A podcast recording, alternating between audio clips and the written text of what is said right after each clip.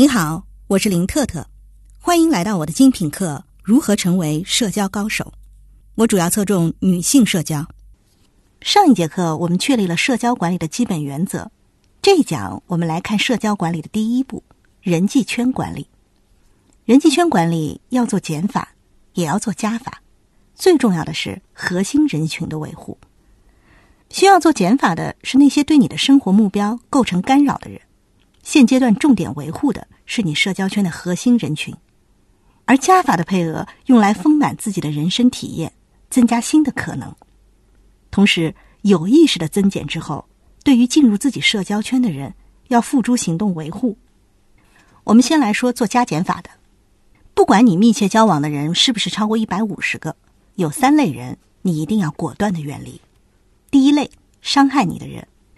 一个人在精神上不断的凌辱你，肉体上不断的伤害你，亲人也好，伴侣也好，闺蜜也好，离开他。实在不能离开的，也要尽可能减少接触的机会。第二类是不断抱怨的人。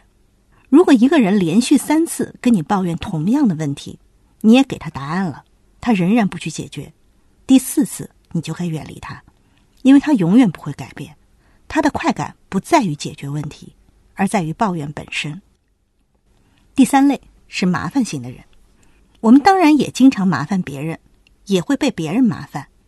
但是，一个成年人如果不能为自己的行为负全责，持续不断的给别人带来大麻烦，比如巨大的经济损失，这样的人就是人际交往的黑洞，请远离他。这三类人基本上都是人生的负能量，别让他们拖累你。还有一类人，女性比较难意识到，应该也放在减法名单。那就是，如果你们的思想轨迹、生活方式已经相去甚远，那么该淡出的人就淡出。你没有必要成天活跃在小学、中学同学群、前同事群里。这一点对于女性尤其的难。我们似乎更长情，但事情的另一面其实是懒惰和停滞，是待在甜蜜的舒适区，止步不前。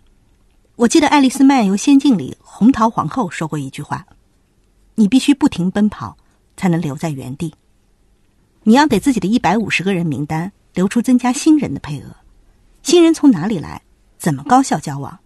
我会在后面的饭局管理、陌生人管理中讲到方法。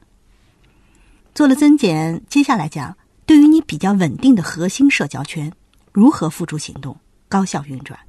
我有五个心法。”第一，始终和你的人生目标在一起。确立了自己的人生目标，你的社交活动也应该跟人生目标绑定。你想成为一个优秀的职业女性，就要跟敬业好学、终身奋斗的人在一起。每天闲云野鹤，动不动就说要辞职满世界去看看的人，不是你的同类。如果你想减肥成功，就要少跟美食团混在一起，而是加入减肥者的行列。你们会交流信息，互相鼓励，甚至隐隐妒忌，这都是你达成目标的动力。还有的人生目标是阶段性的，大考时找考友，拉群打卡，交换笔记，能降低孤独感和考试的难度。怀孕的时候和同是孕妇的人交流，能稀释恐慌，放大惊喜。我们都是第一次做人，重大事件会引起我们生理的、心理的变化。和同样境遇的人在一起。沟通、排解、借鉴，比全靠自己要容易熬过去。但要记住，目标变了，社交行动的方向也得跟着变。第二，固定的目标和固定的人去做。有些女性自己的 A、B、C、D 面都指望在老公或者男朋友身上实现陪伴，如果不，就会觉得感情或婚内孤单。但其实能有谁符合你全部的想象，满足你所有的要求？把你的诉求分开，各取所需，就各得其所。经过一段时间的磨合和摸索，你应该非常清楚，身边的朋友谁和你有共同的兴趣或者共同的事儿。每一类事儿，每一样兴趣，找到真正合适一起去做的人，和他们固定做。看电影、看展览的是一波，运动健身的是一波，专门逛街的是一波，品尝全城美食的是另一波。当然，他们也可能重合。真正有意思、有意义的交往，一定是平等的、撞击式的，都能享受到乐趣的，而不是被迫的、将就的。第三，关键时刻出现，重要的人不在于你们相处的时间多少，更重要的是你们之间有效的相处。除了朝夕相处的家人、同事，其他的人际关系其实可以用定期见面和特殊纪念日问候来维护。这样的关系，建议你标注在日历上，最好还设置个手机提醒。平常你只管去忙，只管奔你的人生目标。只要在关键的时刻问候了关键的人，你在他们心里就仍然是重情义、无过失的好朋友、好亲戚、好孩子。除此之外，有些关键时刻不一定全在计划内。比如，一个人和你常年不见，但对你有恩，他结婚了、生孩子了，或者忽然病了、打官司了，特地来通知你，只要交情够，一定要去，要帮忙，这也是关键时刻。对于不得不维护的弱关系，建议你用朋友圈点赞的方式去管理。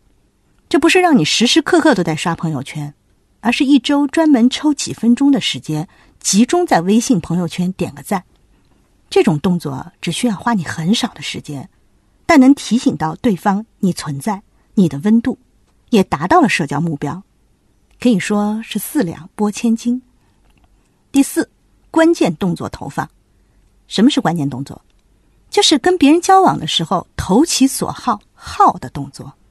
举个例子啊，你妈爱拍照，她爱的是被拍；你爸爸也爱拍照，他是想主动拍，是按快门的那个。你隔一段时间给你爸爸更新一下镜头，为他报个老年大学的摄影班，把他加进一些摄影群，甚至帮他在手机上多关注几个摄影类的微信公号，这就是投其所好。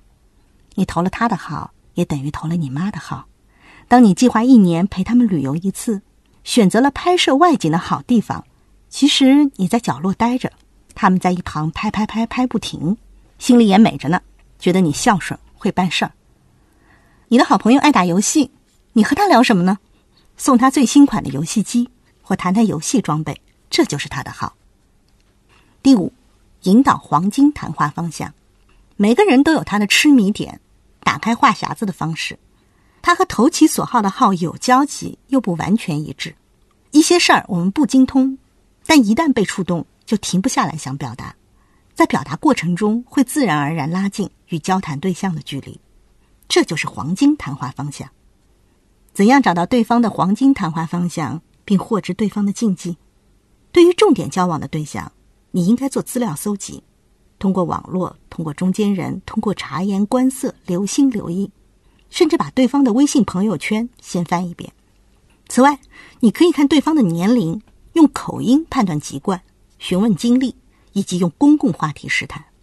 和老人谈养生一定是好话题。想深入，就谈他这个年龄必经的几大重大历史节点。他在干什么？不只是和陌生人攀谈，你试试和家里的亲人逢年过节没话说的时候，随便提一个过去的年份，比如一九七三年，你们在哪里？那年发生过什么？你会发现，这将变成一个极为温馨的时段，是故事会，有意想不到的情感交流。同理，同龄人聚会，每两个认识的人之间，你们是怎么认识的？这是一个好问题。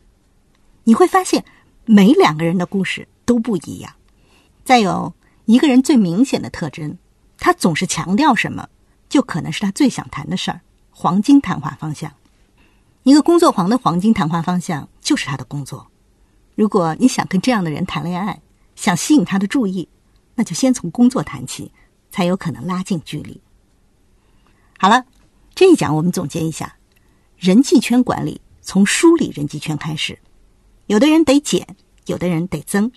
固定来往的重点社交对象，我们要分类分层，按类别层级给每个社交对象给予一定的时间额度。